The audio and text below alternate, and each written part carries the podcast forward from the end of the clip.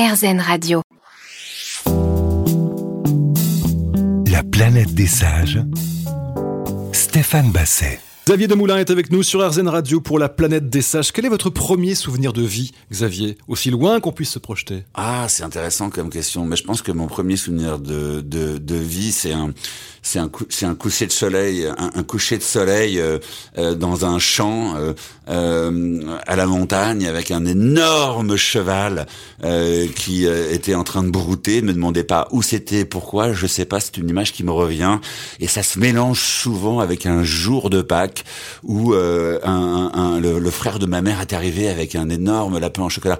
Donc tout ça mélangé. Ça c'est un gros cheval, ouais, un énorme lapin. Ouais, tout est gros. Non mais voilà, je, je, je, je c'est vraiment deux souvenirs ouais. euh, qui se qui se chevauchent quand on me pose la question. Alors quand vous lirez, vous qui nous écoutez, mmh. toute la famille ensemble, vous vous comprendrez pourquoi je parle de l'enfance, de cette atmosphère familiale, parce que c'est le le, le le cœur du livre. Quel est le parfum de votre enfance, la musique de votre enfance? Elle est joyeuse? C'est plutôt euh, c'est plutôt sombre. Comment l'était cette enfance-là chez vous? Ah, c'est la musique. Euh, elle était assez douce. Mm. Elle était assez. Euh, moi, j'ai grandi dans, en banlieue parisienne, dans, un, dans une ville qui s'appelle Meudon-la-Forêt, qui est une des premières cités euh, dortoirs qui a été euh, qui a été inaugurée euh, dans les années 60, milieu des années fin, fin, des années 60, début des années 70, avec une énorme mixité sociale. Et donc, euh, elle était de toutes les couleurs, elle était très colorée. Mm. Et il n'y avait pas de problème de racisme, il n'y avait pas de problème de différence. Il y avait juste un problème d'accept, il y avait juste une question d'acceptation, d'ouverture et de et de mélange, quoi. Donc, c'était une lumière assez euh, assez douce dans ce dans ce mélange des genres, des couleurs, des horizons. Les gens arrivaient de partout et euh, et c'était euh, à la fois très bétonné et très doux, bizarrement. Quel instant de votre enfance aimeriez-vous revivre? Aucun. Aucun. Ouais, pas particulièrement parce que euh, c'est le passé. Hmm. Mm. Et, et, et, je trouve que c'est c'est ça c'est assez piégeux ça la la, la mémoire euh, des souvenirs ouatés on de son l'embellit enfance hein, ouais on l'embellit ouais. donc euh, non j'ai fait la paix avec ça avec cette quête de retrouver des mouvements en revanche il y a il y a des moments que j'aimerais bien euh, peut-être revivre euh, des, des souvenirs plus récents je pense notamment à la naissance de mes filles. Mm. Euh, quand je vois qu'elles deviennent aujourd'hui, comment c'est allé vite. La ouais, a 19 ans, c'est ça Ouais, 20 mm. ans, 16 ans, euh, 12 ans, ouais. et on se dit mais putain c'est passé comme ça. Donc je vais, je vais peut-être refaire un, un, un, voilà un petit moment comme ça vite pour aller voir, mais, mais et revenir à, à aujourd'hui. Non, je, le, le, le, vraiment le, le, meilleur souvenir que je que, que j'ai envie de revivre, c'est celui que c'est le prochain que je vais me créer quoi plus. Si vous deviez donner une définition de votre famille dans le Larousse, vous vous écririez quoi? Laquelle famille? Celle, celle, celle que j'ai créée ou celle d'où je viens? Les deux, allons-y. Les hein. deux. Donc celle que j'ai créée, je veux dire que c'est une espèce de crew, un crew comme ça, une espèce de, de, de gang. Vous avez quatre euh, femmes à la maison. Ouais, quatre femmes à la maison. Et, et, et honnêtement, c'est c'est je, je, suis une minorité euh, ouais, visible, visible oui. tolérée encore, euh, et c'est un crew assez joyeux où la base de la, le socle familial repose sur un mot simple qui est l'autonomie. D'accord. C'est très important chez nous. Euh, la liberté l'autonomie. Et ça ne s'empêche pas le respect, hein, ça n'empêche pas la responsabilité, mmh. etc. Donc ça, c'est, c'est, un peu central chez moi. Après, celle d'où je viens, celle d'où je viens... Bah, l'autonomie devait être là aussi pour vous, parce que étant le septième enfant, il faut quand même se débrouiller. Non, c'est différent. C'était un, autre époque. Deux, moi, j'étais le dernier, donc avec beaucoup d'écart. Donc quelque part, quand je suis, mes, mes, frères et sœurs ont commencé à partir, j'avais 6 ans, 7 ans, mmh. 8 ans. Donc je me suis retrouvé à la fois dans une espèce de paradoxe, à la fois d'extrême solitude du dernier, vraiment, du mmh. dernier dernier. Et puis cette vie à neuf, ce collectif comme ça un peu un peu brûlant et un peu un peu chaotique et joyeux, je l'ai je l'ai très peu connu finalement. Donc c'est aussi une Donc j'arrive plutôt d'un truc d'une grande caravane en fait. Voilà, c'était ça un peu l'ambiance. Est-ce que vous ressemblez plus euh, à votre père, à votre mère? Vous avez pris quoi de chacun? Est-ce que vous vous êtes déjà posé la question d'ailleurs? Non, moi je ressemble plus à ma mère au départ. Le point de départ c'est ma mère. En euh, quel sens? Bah par rapport à la par rapport à une espèce de, de, de, de euh, au, au, départ une, une, une, hypersensibilité, on va dire ça comme ça, que j'ai appris à dresser Hmm. mm. et à apprivoiser et à rencontrer. Ça, ça peut prendre du temps. Mon père avait plus de sagesse et plus de, de, de comment dirais-je que moi au départ. Moi au départ, je suis un cheval fou. Euh, ma femme me dit toujours, tu es un cheval fou avec un téléphone. Euh, sauf que plus maintenant quand même, mais mais je pense que ouais ouais au départ je ressemble plus à ma mère ouais. Vous êtes sur RZN Radio, nous sommes avec Xavier Demoulin, on se retrouve dans un instant. La planète des sages. Stéphane Basset. Toute la famille ensemble, c'est chez Flammarion et c'est écrit par Xavier Demoulin. Je, je me posais la question en vous lisant, est-ce que vos filles euh, vous lisent et la plus grande naturellement Parce que vous, le thème de la famille est très important dans, dans, dans vos écrits. Euh, est-ce qu'elle vous lit Est-ce qu'elle vous interroge, la plus grande? Absolument pas. Je pense que c'est très bien comme ça. Ou si elles, elles me lisent, elles me le disent pas. Euh, euh c'est pas aussi euh, simple pour elles. En plus, moi, j'écris pas mal en, à la première personne. Donc déjà, il y a votre père, ensuite il écrit, ensuite il faut se taper son, son jeu dans ses livres, on de le voir à chaque phrase. C'est ça, parce qu'il y a des euh, moments qui peuvent être euh, ouais, euh, surprenants pour un enfant. pour un enfant de, de, de, de, de, de, de ne pas de faire la part des choses entre mm. le jeu narratif et euh, et puis celui qui vous a mis au monde. Donc ça, c'est beaucoup leur demander. Alors si elles le font, c'est peut-être en cachette, mais en tout cas pour l'heure, on n'a pas de grande conversation autour du texte. Vous voyez ce que je veux mm-hmm. dire? On parle vraiment d'autre chose, de, de, de, de, la vie hors fiction. Mais elles se réjouissent pour moi et elles sont, elles sont de, de très grandes supporters. Euh, franchement, dès que dès, dès qu'elles sont un livre sort et tout, elles se réjouissent pour moi. On, on, célèbre. Elles sont très chouettes par rapport à ça. Alors vous écrivez entre autres euh, phrases que peut-être l'une de vos filles a pu lire. Les masques que nous portons nous isolent et nous dévorent. Les baisser, c'est s'exposer. S'exposer, c'est se mettre en danger de vulnérabilité. C'est la fin du monde. Ouais, ça c'est ce que dit un des personnages dans le livre. C'est pas ce que je pense. Hein. C'est ce que j'allais dire. Euh, dans quelle mesure c'est ce que vous pensez ou c'est ce qu'il pense et dans quelle Non, je, je, pense que c'est le frein à beaucoup de choses. C'est ce qui empêche notamment d'aller vers l'autre réellement, d'être à soi, d'être soi. Vous savez, c'est c'est. Euh, J'ai parlé d'une de, de, la famille comme une sorte de théâtre avec des parents scénaristes et les parents scénaristes, mais ils créent leurs personnages, leurs enfants, leur donnant des rôles. Mais même parfois c'est intra-utérin. Déjà, mm. on a décidé qu'un tel enfant serait à telle place, etc. Et, et, et toute la, la vie consiste à plus ou moins ou pas prendre le temps ou le risque de baisser ce masque, euh, personnage, personnage, le masque pour devenir soi-même.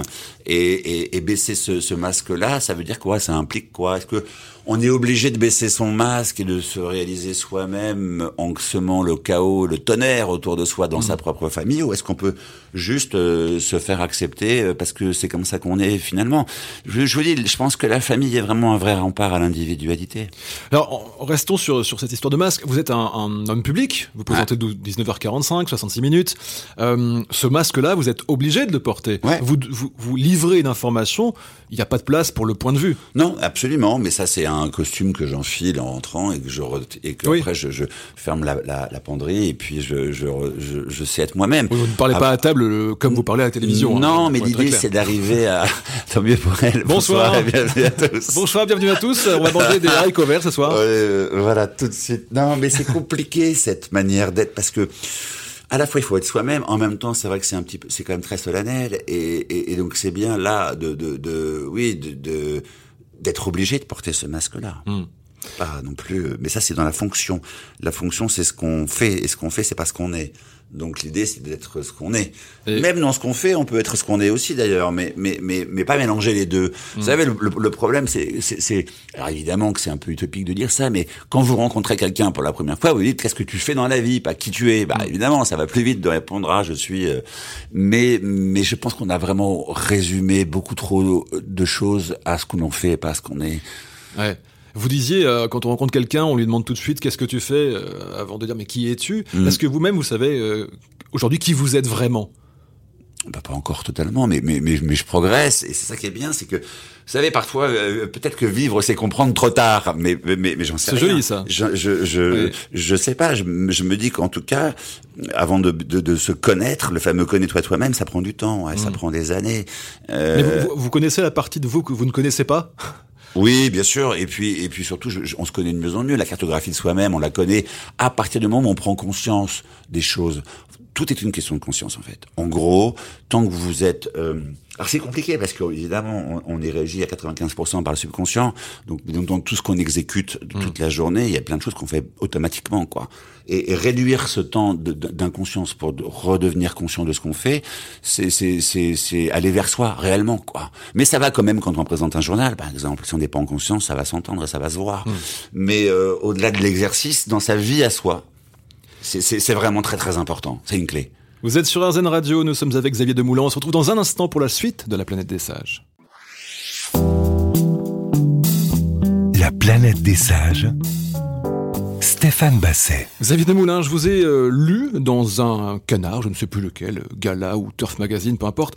Euh, je vous ai vu citer Beckett qui disait « C'est tuant les souvenirs ». Ah oui, c'est une phrase de Beckett que j'aime beaucoup. Euh, je pense que la mémoire...